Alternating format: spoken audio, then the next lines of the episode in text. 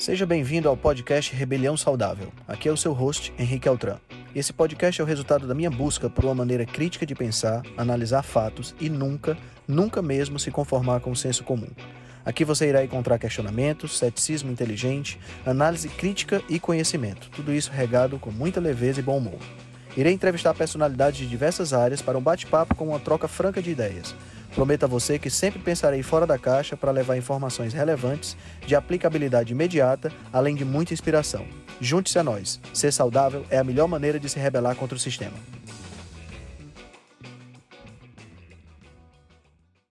Vamos nessa! Boa noite! Estamos começando mais um Nutrição em Dose Dupla. Vamos chegando. Estamos chegando. Hoje nós vamos fazer um perguntas e respostas ao vivo então vai ser um episódio bem interessante, vamos abordar diversos temas. Vamos chegando. Boa noite, boa noite, boa noite, Lindy, Lindy Meire Oliveira, boa noite, boa noite, boa noite. Vamos lá, deixa eu chamar aqui meu companheiro inseparável, Felipe. Boa noite, doutora Aline. Boa noite, Silvaneide. Boa noite, Joana. Felipe Viana. Em, Henrique Altran, eu senti falta da vinheta, meu amigo. Ah! pois é. Agora com esse negócio de microfone, eu tenho que providenciar uma vinheta digital agora.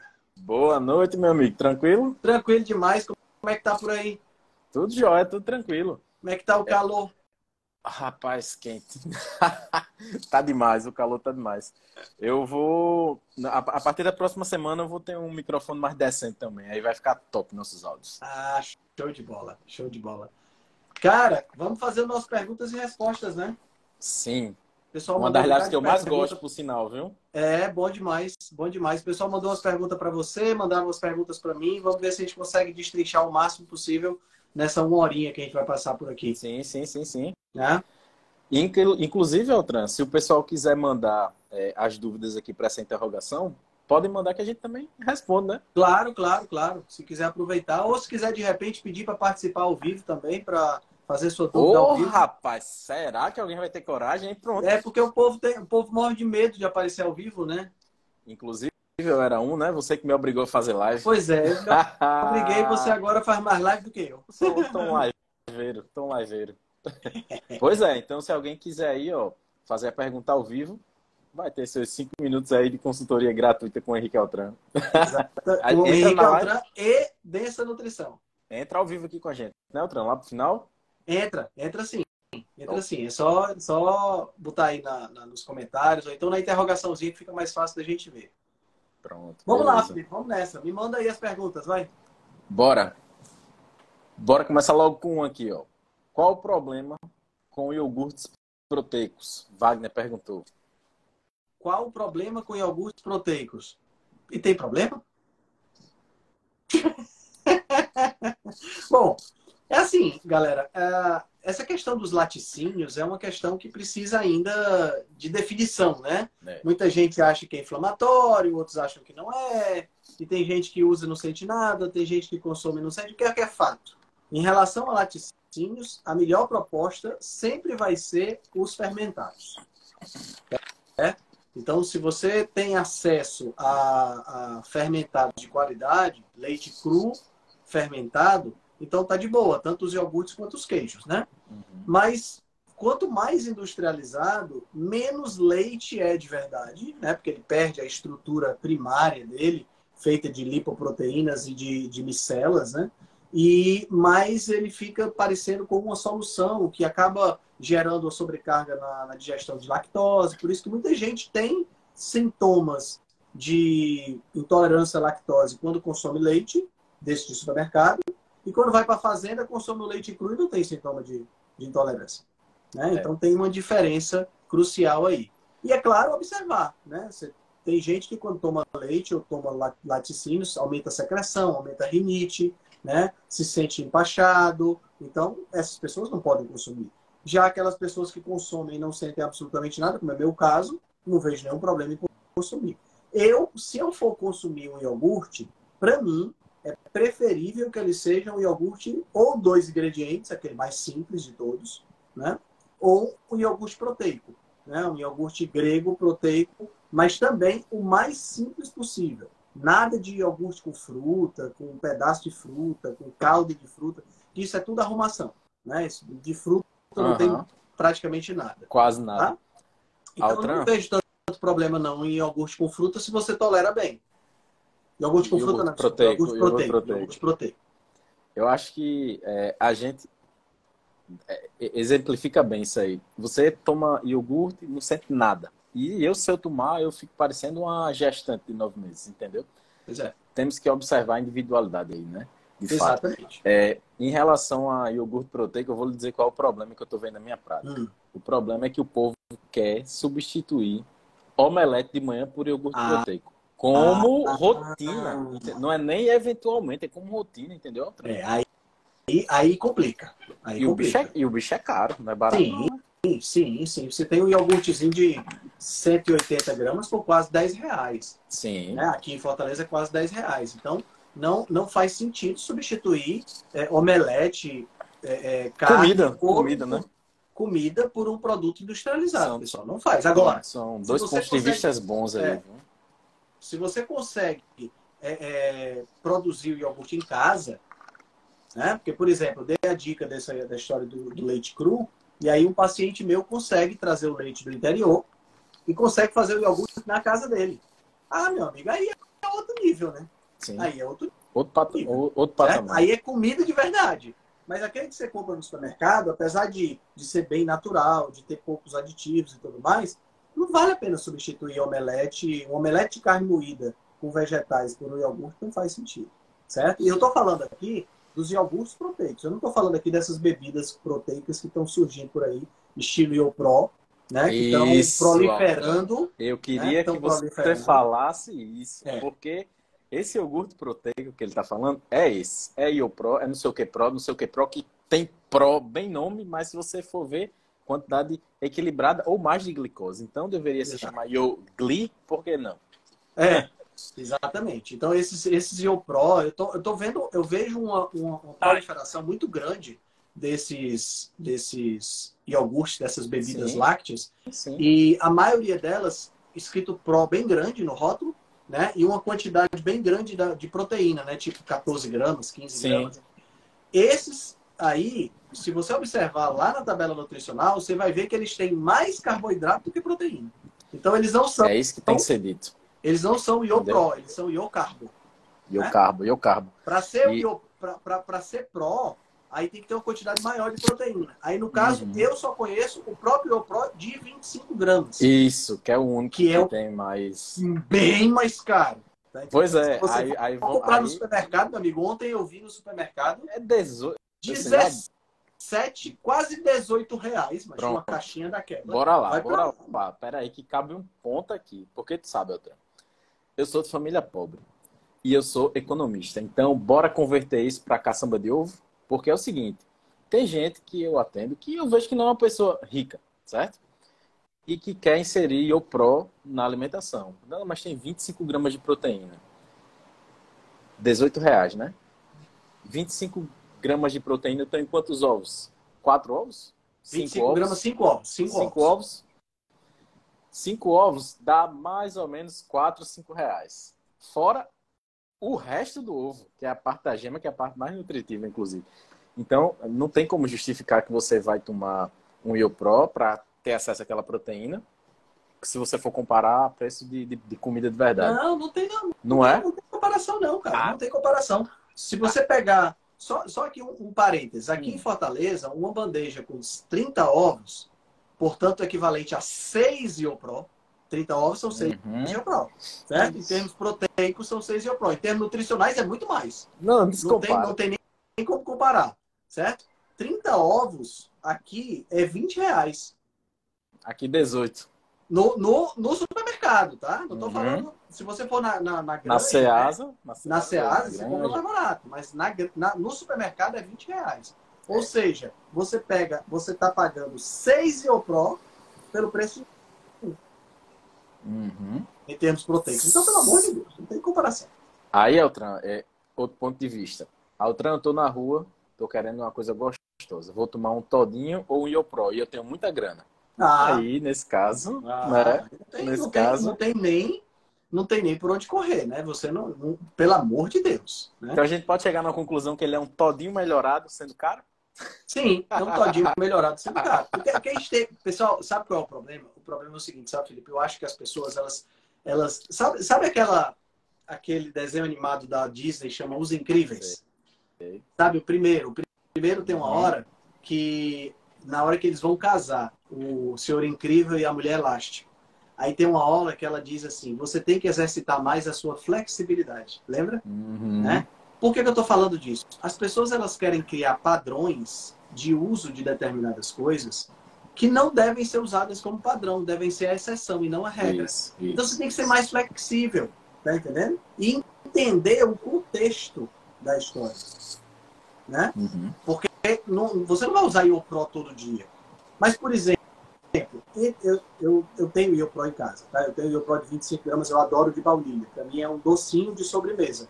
Eu prefiro 10 mil vezes comer um IOPRO de sobremesa do que um barra de chocolate. Claro, certeza. Tá entendendo? Mas, mas, ao mesmo tempo, talvez seja melhor, ao invés do IOPRO de sobremesa, talvez seja melhor não ter a sobremesa também. Mas vamos entender o meu contexto. O meu contexto, eu não tenho excesso de peso, não tenho gordura alta, não tenho nada disso. Então, cada pessoa tem que entender e adequar isso para poder ficar melhor. E o PRO de 25, Perfeito. tá?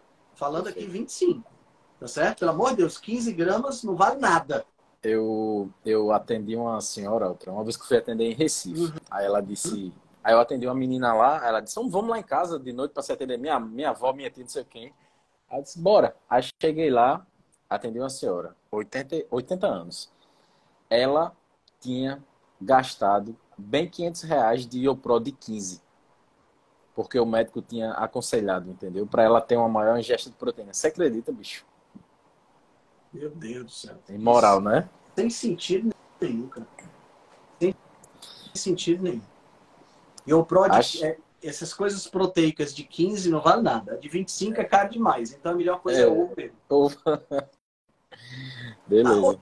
Acho que é isso, né? coisa, cara, se ah. você pensar, se você pensar do ponto de vista de aproveitamento em termos de, de proteína, né? A, a, um, você comprar um, um, um, pote de whey é melhor do que comprar esse Pro. Com certeza, com certeza. Tá entendendo? Porque um pote de whey, um pote de whey de qualidade média vai custar 150, 180 reais. Isso. Você tem 900 gramas lá dentro. E cada scoop vai ter as 20, 25 gramas de proteína é. e só 5 gramas de carboidrato. Isso. Então, isso. assim, o IoPro de 25 gramas realmente ele é a última possibilidade. É a última opção. Fica a mensagem aí para uma amiga minha que entrou na live, Renatinha Barreto. Vive tomando IoPro com não sei o que dentro, com granola, com não sei o que, com não sei o que fica mandando foto pra mim, achando que é saudável. Ela fica mandando foto pra ti só pra te é, encher o saco. Porque ela é debochada, ela é muito debochada, muito debochada. Acho que é isso, né, Ultra, em relação é isso, a... É isso, essa primeira foi boa, foi boa. Ellen perguntou assim, ó. Falem sobre bolo low carb, com farinha de amêndoa, de coco, xilitol, essas receitinhas. É. Bom, a primeira coisa que a gente tem que entender é que farinha de amêndoa não é amêndoa. Uhum. Isso é uma coisa que muita gente confunde. Eu, inclusive, conversei isso hoje. Né? Eu conversei isso hoje com um paciente meu. A galera acha que pelo fato de ser feito de né, farinha de mandioca é igual a mandioca. Não é. Suco uhum. de laranja não é igual a laranja. Farinha de amêndoa não é igual a amêndoa. Certo? Porque você está você tá, a, a, aumentando o grau de processamento desse alimento. Uhum. Certo? E esse grau de processamento ele vai influenciar diretamente no que diz respeito à absorção, à concentração e à absorção dos nutrientes. Certo? Então, quando você, por exemplo, vamos imaginar, você pegou um punhado de amêndoas, tá? Aí você botou na mão, botou na boca, mastigou e engoliu. O grau de trituração que você deu nessas amêndoas é o grau de trituração que o seu intestino está preparado para consumir. Porque foi seu dente que triturou. Tá entendendo? E misturou com saliva e tudo mais. Quando você faz um bolo de farinha de amêndoas, essa farinha não foi triturada pelo dente de ninguém, foi triturada num multiprocessador. Então, o grau de trituração é muito maior do que o seu dente poderia realizar. Além do que, você concentra nutrientes, porque 100 gramas de amêndoa vai ter uma quantidade diferente de 100 gramas de farinha de amêndoa em termos de nutrientes. Então você, você aumenta a disponibilidade desses nutrientes e aumenta a concentração também. Né? Então você acaba tendo uma, uma, estrutura que é muito mais calórica, muito mais densa e, consequentemente, vai sobrecarregar se você for uma pessoa que usa receitinha todo dia, que é o grande problema. Você é fazer é mais um, fácil. se eu vou fazer, ah, eu vou receber aqui na minha casa um casal de amigos e tudo mais, e eu queria fazer uma receita de um bolo saudável. É melhor você fazer um bolo de farinha de amêndoas do que você comer um bolo de farinha de trigo. Óbvio que é, certo? Mas agora, você ter sempre um bolinho na sua casa, na sua na cozinha, e toda hora que você passa por lá, você tira um Dá uma beliscada. Aí, meu amigo, não tem condições. Não tem condições. Você vai engordar e vai engordar bastante. Mesmo que você esteja usando farinha low carb, mesmo que você esteja usando xilitol, eritritol, você vai ganhar peso ou você vai não vai ter vai ter dificuldade de perder peso por conta da quantidade de calorias envolvida no processo e da disponibilidade dessa caloria. Pensa comigo. Imagina castanha de caju.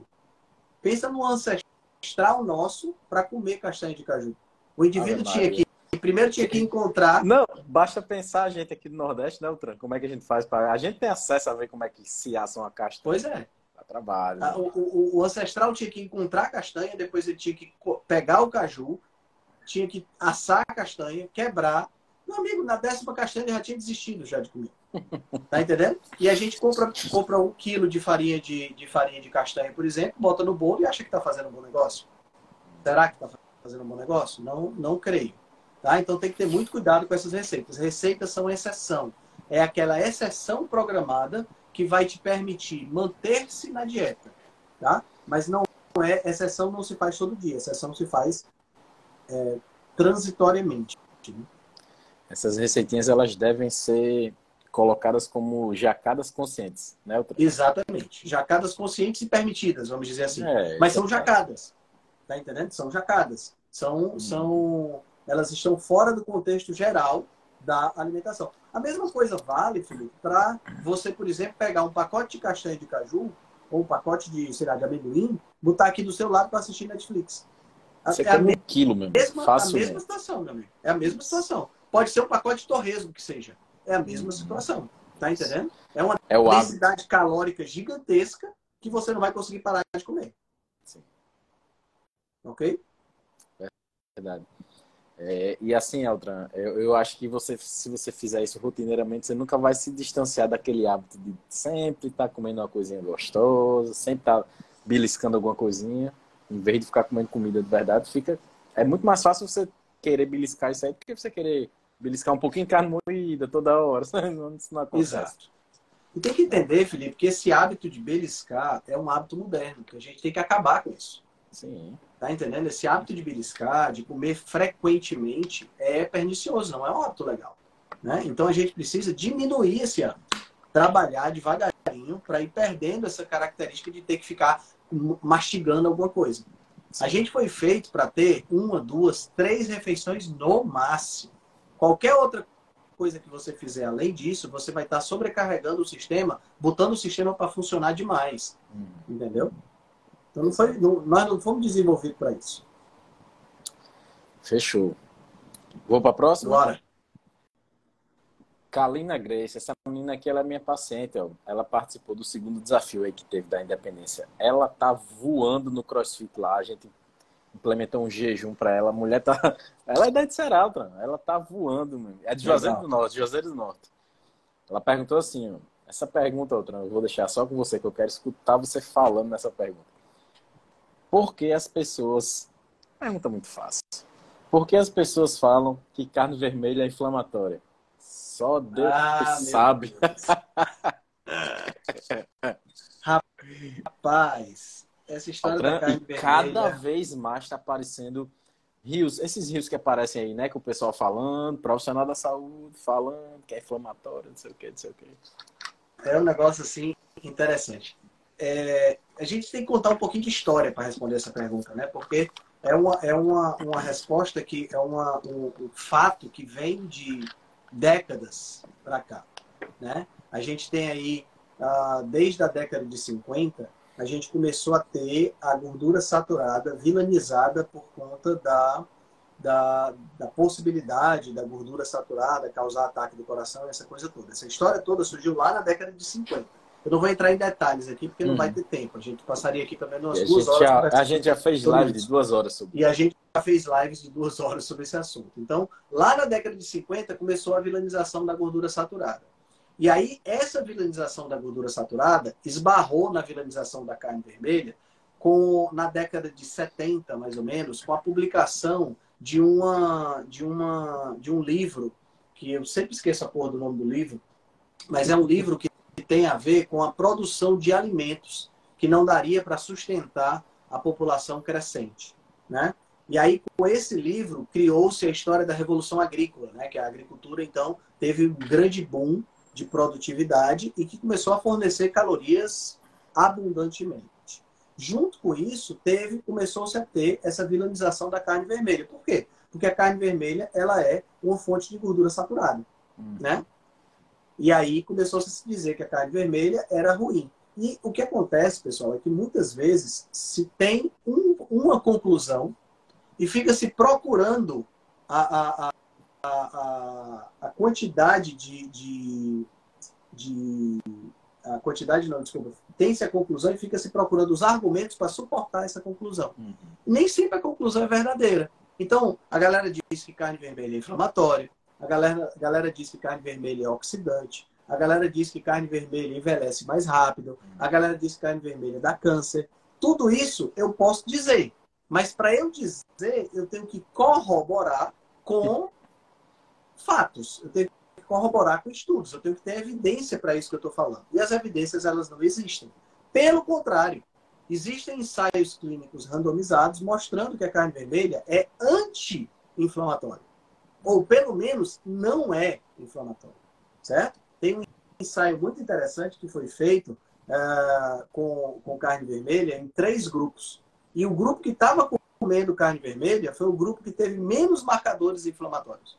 Tá entendendo? Então, quer dizer, como é que, como é que você pode dizer que um, um alimento que está presente dentro dessa perspectiva é, evolutiva desde sempre é um alimento que causa um problema? A, a, gente fica querendo culpar um alimento, um alimento ancestral pelos problemas modernos. Exato. E tem outro ponto, Felipe. A, a carne, o consumo de carne vermelha tem caído. Uhum. Se o consumo de carne vermelha tem caído e os problemas que dizem que a carne vermelha causa estão subindo, só tem duas, só tem, tem duas conclusões possíveis. Conclusão número um, não é a carne vermelha, ela não tem nada a ver com isso. Ou conclusão número dois, não é a carne vermelha que causa, é a falta de carne vermelha que causa. Exato. Né? Quando a gente insere mais proteína na. Acho que todo dia a gente faz isso, não, Trump? Porque quase todo mundo está comendo pouca carne. Quando a gente insere mais proteína, é, principalmente carne vermelha na alimentação do, dos pacientes, a melhora é grande. Primeiro ponto, porque entra uma densidade nutricional muito gigante no corpo do cara. Isso tende a voltar ao normal, né? O, o, o organismo da pessoa. Sim. Sim, e, e, assim, a gente tem que entender que a carne vermelha, ela é um, um, um alimento que está na nossa, na, nossa, na nossa vida desde que a gente era antes de ser homo sapiens. Uhum. Tá entendendo? A gente sempre comeu carne vermelha. A gente não evoluiu para comer carne vermelha. Nós evoluímos porque nós comemos carne vermelha. Exato. Tá entendendo? Então a carne vermelha ela faz parte, né? Faz parte do processo. Agora, qual é o problema? Respondendo a pergunta da Kalina. Respondendo a pergunta da Kalina, o que acontece é que muitos desses fatores que associam carne vermelha à inflamação vêm de estudos observacionais. Esses estudos observacionais, os chamados estudos epidemiológicos, eles são baseados em questionários de frequência alimentar. Então a coisa funciona mais ou menos assim. Eu faço um questionário hoje para você e vejo como é que está a sua alimentação. Tá certo? Nesse questionário tem lá 100, 150 perguntas. Pergunta quantas porções de carne você come? Quantos não sei o que você come? Quantos? Aí a pessoa responde. Tá? Aí daqui a cinco anos eu faço outro questionário de avaliação, outro questionário de frequência alimentar com você. Aí eu vejo a diferença entre os dois e vejo como é que está a sua saúde. E aí eu digo, olha, em cinco anos, sua saúde piorou aqui, aqui, aqui, e o que você comeu durante esses cinco anos foi isso, isso e isso. Então, eu correlaciono as duas coisas. Mas esse tipo de estudo não pode, não tem uma associação, não traz uma associação de causa e efeito. Ele traz uma associação, na realidade, apenas, na realidade, ele traz apenas uma associação, né? Então, o que, é que acontece? Eu relaciono carne vermelha com inflamação, mas no estudo eu não tenho como separar ou como identificar aquele indivíduo que come a carne vermelha dentro de um pão com batata frita, frita no óleo e com um uhum. copo de refrigerante. Como é que eu vou identificar essa carne? Como é que eu vou separar estatisticamente a pessoa que come carne vermelha do churrasco e a pessoa que come carne vermelha do McDonald's? E a pessoa que come carne vermelha no churrasco só carne e a pessoa que come carne vermelha no churrasco com cerveja. Como é que isso. eu vou separar isso? Não dá para separar. Certo? Então, nem estatisticamente eu tenho como separar e nem na prática eu tenho como separar. Então, esses estudos de epidemiologia nutricional, eles são verdadeiras piadas. A epidemiologia nutricional, ela está no mesmo nível de, ciência, de, de, de pseudociência. Tá entendendo? Ela não é uma ciência é, é, comprovada. No entanto, são os estudos mais fáceis de serem feitos. Por que, que são os estudos mais fáceis de serem feitos? Porque são mais baratos. Uhum. Harvard, por exemplo, é mestre em fazer esse tipo de coisa. A Eles famosíssima ao, Harvard. A famosíssima Escola de Saúde Pública de Harvard, né, que tem é, expoentes como Walter Willett, como Frank Hu, né, são pessoas que tão, é, fazem isso corriqueiramente. Eles têm acesso ao banco de dados de vários estudos epidemiológicos, dentre eles o Women's Health Initiative, que são 50 mil mulheres, 60 mil mulheres que estão que responderam questionários de frequência alimentar e que continuam respondendo até hoje para avaliação. E aí o que, é que eles fazem? É como se você tivesse, imagina como se você tivesse, Felipe, um arquivo de Excel enorme, uhum. certo? Cheio de colunas. Cada coluna você tem consumo de carne, é, diabetes, é, consumo de ovos, sabe? Você tem várias colunas. Aí o que é que você faz? Você pega essas colunas e assim, hoje eu vou relacionar ovo com diabetes. Aí cruza, puf. Aí massageia, massageia, massageia, massageia, pum, aí sai um trabalho científico. Tá entendendo? Então, esse tipo de situação é o que a gente vê na epidemiologia nutricional e, infelizmente, é a base do ensino de nutrição que nós temos na faculdade. São vou... estudos correlacionais, que não pode vou... ser inferido causa e efeito. Qual é o problema dos, estudos, dos ensaios químicos randomizados? Eles são muito caros. Tá entendendo? Na realidade, pessoal, se a gente for parar para pensar, pesquisa em nutrição é muito complicado. Certo? Porque se eu faço pesquisa em rato, eu não posso extrapolar facilmente para ser humano. Se eu faço estudo epidemiológico, tem todas essas falhas que eu acabei de falar. Se eu faço ensaio clínico randomizado e os indivíduos estão em vida livre, eu não estou avaliando necessariamente a alimentação deles. Eu posso estar avaliando a minha orientação. Sim. Por quê? Porque os caras podem cumprir ou não cumprir a, a, a, a orientação que eu dei. Se eu faço um ensaio clínico randomizado e boto essas pessoas dentro de uma ala metabólica num hospital para analisar por completo dejetos, respiração, essa coisa toda, e a pessoa come só o que eu digo para comer, consigo obter bem direitinho o processo. Mas na vida livre a coisa funciona diferente. Então, como é que eu posso correlacionar uma com a outra? Uhum. Tá entendendo? Então, tem muitas variáveis que quando a gente trabalha com gente, é sempre um pouco mais complicado. É muito mais fácil fazer um estudo, um estudo aonde você tenha análise de uma droga, por exemplo. Entendeu? Por quê? Porque uma droga você tem, primeiro você tem financiamento. Você não tem financiamento. Isso quer dizer, pra... alguém tem que pagar, né? Alguém tem que pagar. Você não tem financiamento para fazer um estudo, um ensaio clínico randomizado com carne. Tem muito pouco financiamento. Tá entendendo? Mas o ensaio clínico randomizado com uma droga nova que pode, por exemplo, diminuir ataques do coração. Porra, só, só que tem financiamento para esse tipo de coisa. Tá entendendo? Então é muito fácil. Você divide em dois grupos, um toma droga, o outro não toma. Cinco anos fazendo isso, deu certo, no sexto ano essa droga está aprovada, está resolvido o problema. Tá? Então, muito, muito mais fácil fazer um ensaio clínico com uma droga do que fazer um ensaio clínico com comida. Comida é uma coisa que é sempre mais complicado da gente experimentar de forma randomizada. Sempre mais complicado. Eu vou aprofundar mais um pouquinho essa pergunta. Dá lá. Porque ela perguntou assim, ó, por que, elas, por que as pessoas falam que carne é inflamatória? Por quê?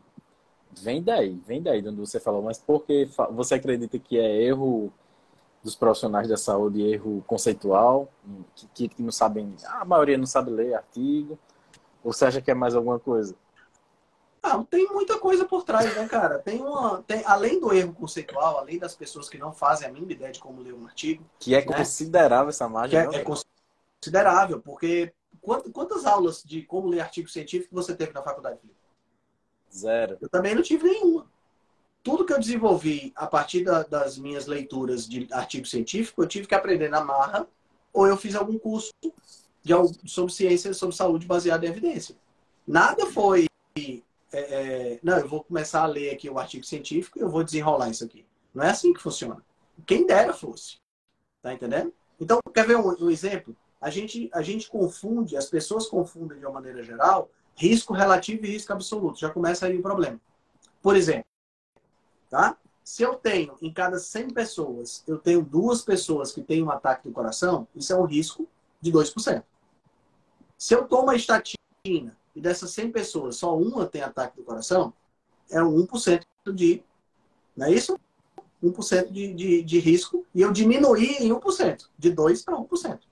Só que como é que eu vou apresentar esse dado para você que é médico? Eu não vou apresentar 1%, porque 1% não é nada. Eu vou apresentar 50%. 50%, exatamente. Reduziu em 50% os ataques do coração. E eu não estou mentindo. Tá não. Tá entendendo? E o cara não viu porra nenhuma sobre estudo de, de sobre é, é conhecimento sobre essa questão da, dos artigos científicos, o que é que ele vai aprender? Porra, ele vai acreditar no propagandista. Sim, né? sim. Tá entendendo? É muito fácil mentir. Tem uma frase que diz assim: existem três tipos de mentira. Existe a mentira. A mentira. Como é, meu Deus? A mentira. São, são dois tipos e por último a mentira está A mentira deslavada, a mentira. É... Né? Existe a mentira, mentira leve, a mentira deslavada e a mentira estatística. É né? um negócio mais ou menos assim. Então, quer dizer, é, é, é, é, muito fácil você mentir com estatística e enganar as pessoas. Isso é um ponto. Né? Aí, outro ponto. Além das pessoas não saberem estudar é, ensaio clínico né, e estudo científico, tem um outro problema, que é o quê? As pessoas acreditam em tudo que leem na mídia popular. Então, a mídia popular publica, lá na Folha de São Paulo, publicou que saiu um artigo dizendo que a carne vermelha é inflamatória. Pronto. Isso é suficiente para dezenas de médicos que estão aqui na, na, no Instagram publicarem dizendo que carne é um alimento inflamatório porque saiu na Folha de São Paulo. Afinal de, afinal de contas, a Folha de São Paulo não vai mentir. Tá entendendo? Então ainda tem mais essa. Né? E hoje a gente vive um, uma, uma, uma agenda vegana muito forte.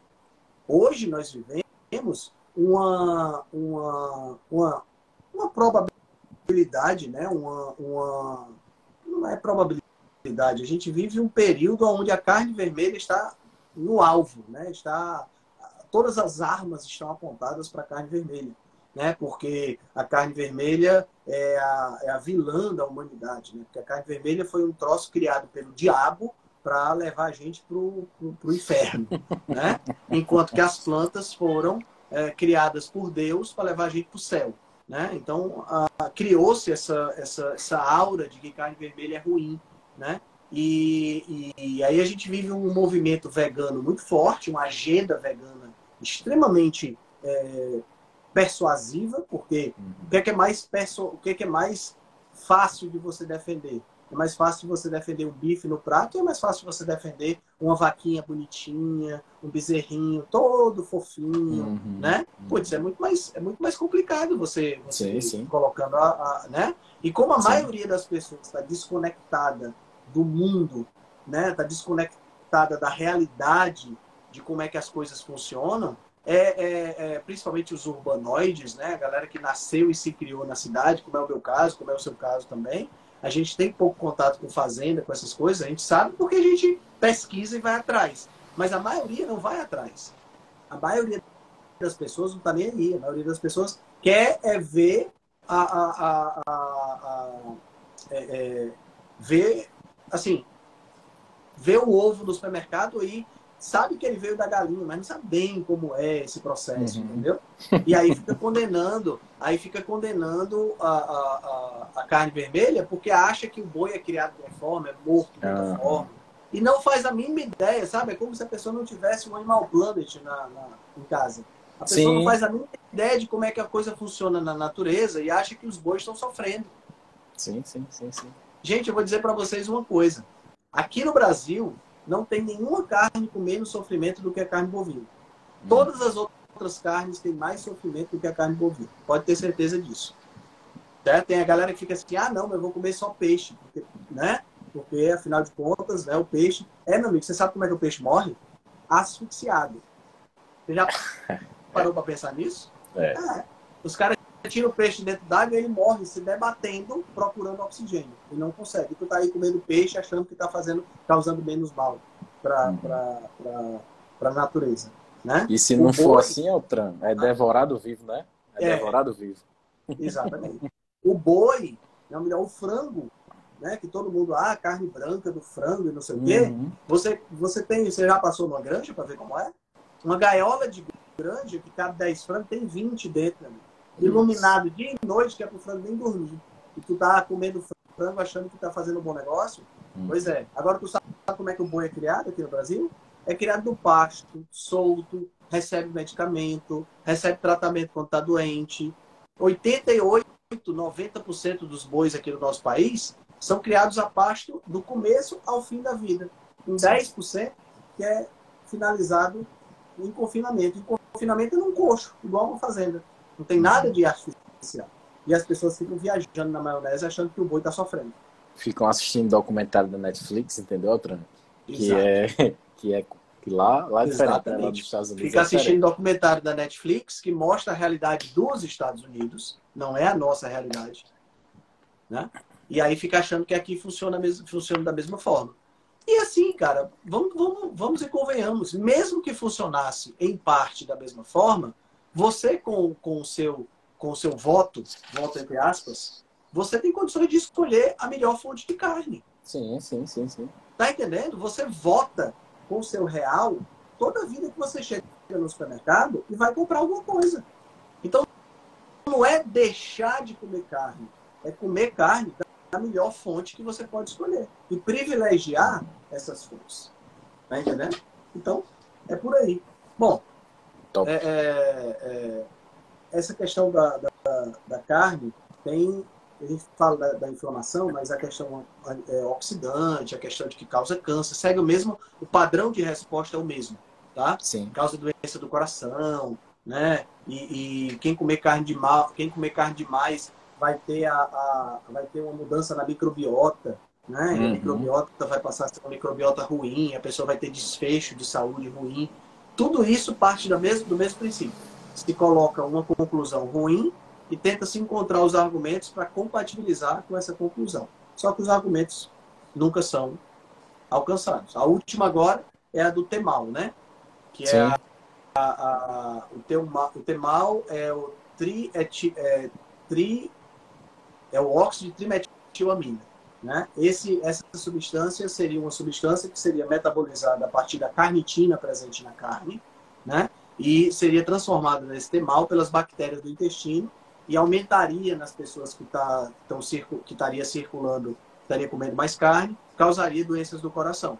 Só que aí os caras esquecem de dizer que os peixes têm muito mais temal do que a carne vermelha. Produzem uhum. muito mais temal do que a carne vermelha. Né? E aí como é que fica? O temal do peixe não faz mal, porque o peixe está associado com saúde cardiovascular. Mas o temal da carne faz bem, fa faz mal, porque né, não, não é dá. É carne vermelha. Ou é Só ou não é. A substância é a mesma. Tá entendendo? A substância é a mesma. Aí vê também, recentemente teve também aquele 5-neo-GC, que é outra substância que é encontrada na carne também. Só que ninguém fala, por exemplo, que, que é, pessoas que recebem transplante recebem tratamento e que dentro do tratamento tem essa substância e que essa substância, quando é recebida depois do transplante, não, não, não, não faz diferença nenhuma. Tá entendendo? Sim. Aí é outra questão. Aí, ah, mas tem um nitrito. Né? Aí ninguém uhum. fala que na beterraba tem muito mais nitrito. Né? Na, na, alguns vegetais têm muito mais nitrito do que os, o nitrito que está nos, nos embutidos, no bacon, por exemplo. O problema nunca vai cair para os vegetais, entendeu? Nunca, o problema nunca, nunca vai cair para os vegetais. Mas, né? O problema nunca vai cair para os vegetais. o problema sempre, sempre vai estar. Tá... cair para carne vermelha. É, o problema vai ser sempre na carne vermelha. Vai sempre. O cobra aí, o cobra tá falando que é porque o capeta é vermelho. É, deve ser. Deve ser. É sacanagem. Beleza, passa para a próxima? Bora. Bora que a gente só tem 20 minutos. Verdade, essa é boa. É... Josiane perguntou: algum estudo que fala a respeito de jejum para lactantes e risco de reduzir produção de leite? Ótima pergunta. Ótima pergunta. Uhum. Tem alguns casos onde a gente não deve sugerir jejum. Isso. Certo? Então, vamos lá. Casos: pessoas de mais idade, certo? Uhum. De 70, 80 anos de idade, tem que ter muito cuidado com o jejum, não é o ideal.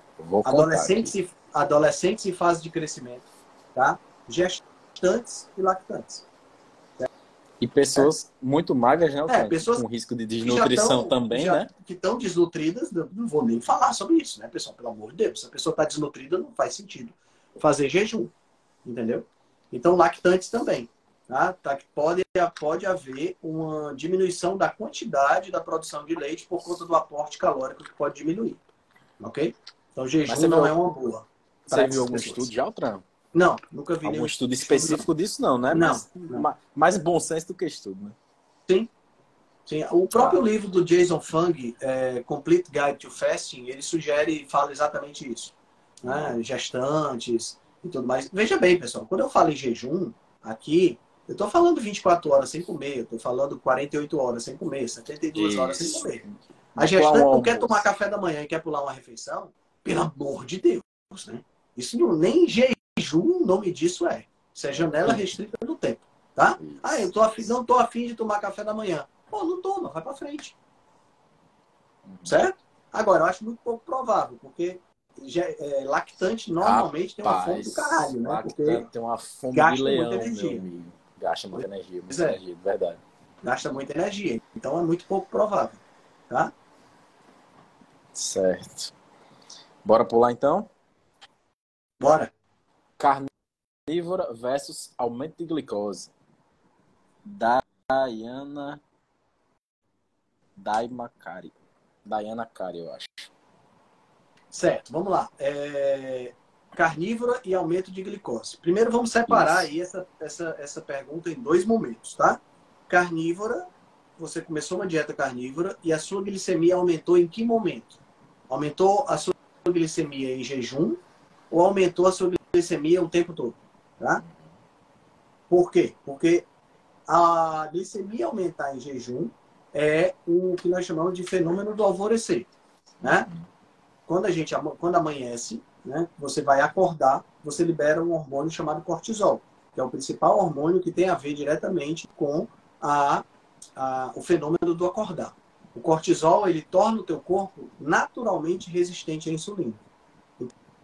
Então, pode acontecer, dependendo da, da, situação que você esteja, dependendo do tempo de sono que você teve, de você liberar mais cortisol do que o normal, consequentemente, a resistência à insulina momentânea que se estabelece ali, fazer você acordar e, a, a, de repente, ter uma glicemia um pouco mais elevada. Tá? Isso não é, em hipótese alguma, isso é um problema, porque durante o dia essa glicemia tende a vir para a normalidade. Tá? Agora, se você começou uma dieta carnívora e a tua glicemia está elevada o tempo todo, aí tem que analisar. Porque aí pode ser uma questão de que o teu fígado está fazendo glicose demais, porque a carne não tem glicose. Esse, esse geralmente é o problema, né, Trano? O problema não é nem o que você está ingerindo, é que o fígado simplesmente não consegue parar de. de Exato. Quer dizer, e aí tem que ver, aí tem que ver qual é a condição pré-existente. Porque, por exemplo, você pode ser uma pessoa que tem resistência à insulina. Uma pessoa que tem resistência à insulina, a, a, uma pessoa que tem resistência à insulina, acaba produzindo mais glicose pelo fígado, porque o fígado não responde à insulina que está sendo produzida. E aí ele acaba produzindo mais glicose. Então tem que ver qual é a situação que nós estamos partindo para poder a gente entender o que é que está acontecendo. Né? Não é simplesmente é, porque as pessoas que fazem as perguntas, elas acham que só falando isso é suficiente para eu ter uma, uma, uma, uma, ideia geral. Né? Uhum. Não dá. Tem que ter uma anamnese completa para poder tirar uma resposta mais específica. Mas, linhas gerais, é isso aí. Sim. Ó, um comentário aí, ó. Minha insulina em jejum é 5.2 e após prandial 5.7. Achei estranho. O que, é que você achou estranho? Depende do que, é que você comeu. Depende do que, é que você comeu. Tá certo? E é natural que ela aumente depois da comida. Né? Eu acho que ela achou estranho porque aumentou pouco, eu acho. Então, aí depende, aí vai depender exatamente do que, é que você comeu. Se você fez uma uhum. refeição de bife, de carne, a probabilidade dela aumentar muito é pequena. Né? Ela não vai aumentar muito, porque não tem o carboidrato necessário. Entendeu? Então é, é, é, tem que ver, a, tem que analisar a situação por completo. Contexto, contexto todo. Certo, beleza. Pula, Altran, quer comentar mais alguma coisa que passou por aqui? Teve muito comentário por aqui. Teve jejum e hipotiroidismo também, alguma coisa sobre isso. Teve, teve a, a, a Toya Toya RJ perguntou: quem acorda bem disposto tem cortisol alto? Não, Toya, não é isso não. Cortisol é o hormônio que ajuda a acordar. Ele não significa que não está relacionado com, com disposição, não. Certo? A ML Ramos 54 perguntou assim: fígado gordo, como tratar com a alimentação? Tira os carboidratos da alimentação simples, certo? Tira todo e qualquer carboidrato da alimentação. Refinado, tira logo. Principalmente. Tá? Refinado principalmente. Mas se tirar também frutas, é, raízes, tubérculos, tubérculos, raízes, ajuda mais ainda. Eu, eu atendi um cara da Paraíba. Ah, fala. Atendi um cara da, enquanto você procurou, eu atendi um cara da Paraíba. Ele. É, estetose hepática grau 3. É, gordura no fígado, né? ele reverteu para nada. Dieta carnívora outra. Ele disse, rapaz, eu como carne tranquilamente dia todo dia. Então, bora rochar nisso aqui. É isso aí. O cara, e reveste quatro, mesmo. Quatro, seis meses, outra. Foi para nada. É. Diga aí. E reveste mesmo. Ó, a Sônia colocou o seguinte, pode fazer o jejum noturno, hein, gente? Exatamente. É, as pessoas acham que pelo fato de parar de comer seis, sete horas da noite e só comer no dia seguinte, isso não é jejum. Gente, quando você está dormindo, que você não está comendo, conta, viu? É isso. É só não estar tá comendo, essa é a regra. É. A Cecília Tabajara, 56, perguntou: e quem tem hipotireoidismo? Acho que aqui relacionado com jejum. Sim. Vamos lá. Primeira coisa que você precisa entender é o seguinte: quem tem hipotireoidismo precisa tratar o hipotireoidismo. Ponto. Certo? Então, endocrinologista, reposição de T4 e ou reposição de T3. O hipotireoidismo está tratado? Os níveis hormonais estão normais no sangue? Sim. Você é uma pessoa normal e pode fazer qualquer coisa que uma pessoa normal faz. Ponto. Está resolvido o problema. Tá? Essa história de, ah, eu tenho hipotireoidismo, eu não posso fazer jejum. Ah, eu tenho hipotireoidismo, eu não posso fazer isso, eu não posso fazer aquilo. Meu amigo, se você tem hipotireoidismo e não está tratando, você tem a primeira coisa é tratar. Isso.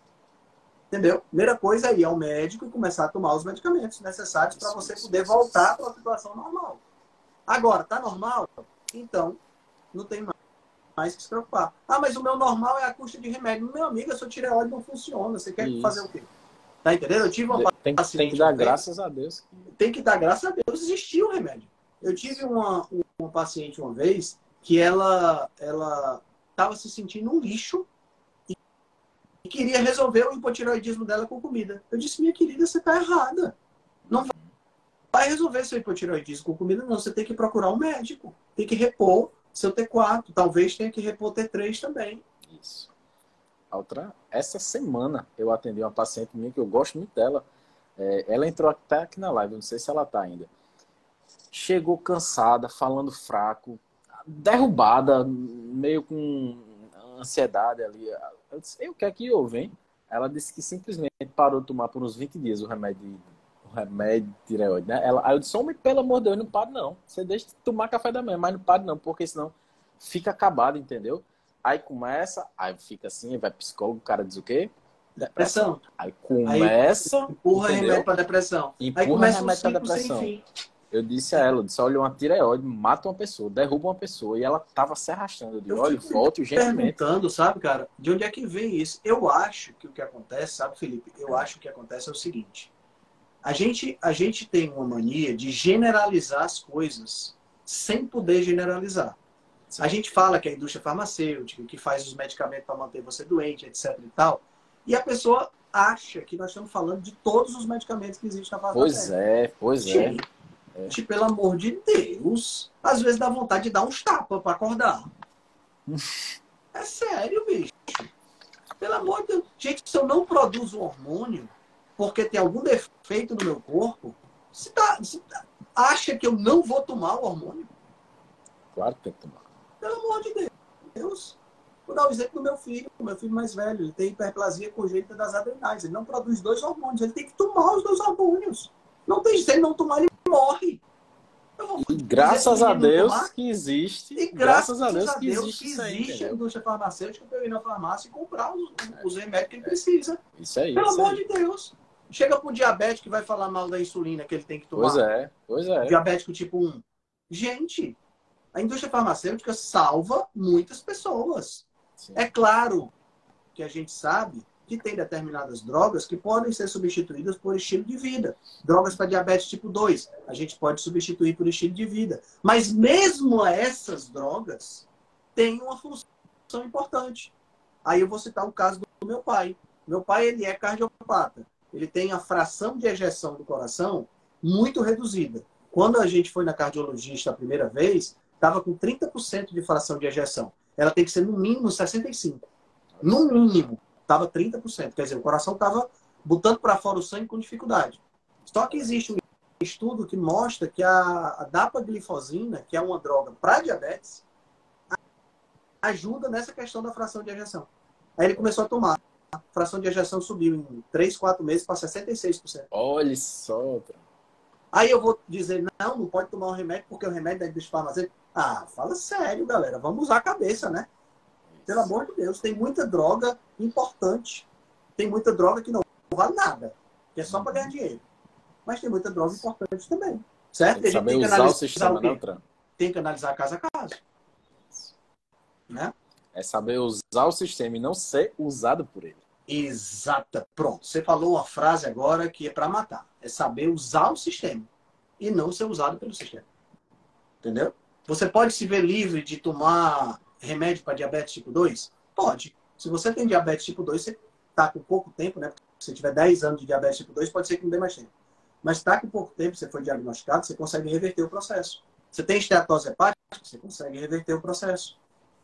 Tá entendendo? Não precisa tomar remédio pro resto da vida. Mas se você já está tomando e está sob controle, não é você quem vai decidir a hora de parar. Quem vai decidir a hora de parar é o médico. Não é você. Ah, mas eu já comecei a dieta, já estou me sentindo bem, posso parar. Aí você vai ter um piripaque, vai botar a culpa, vamos botar a culpa na dieta. Verdade. Usa a cabeça. Você começou a fazer uma mudança de estilo de vida? Fantástico.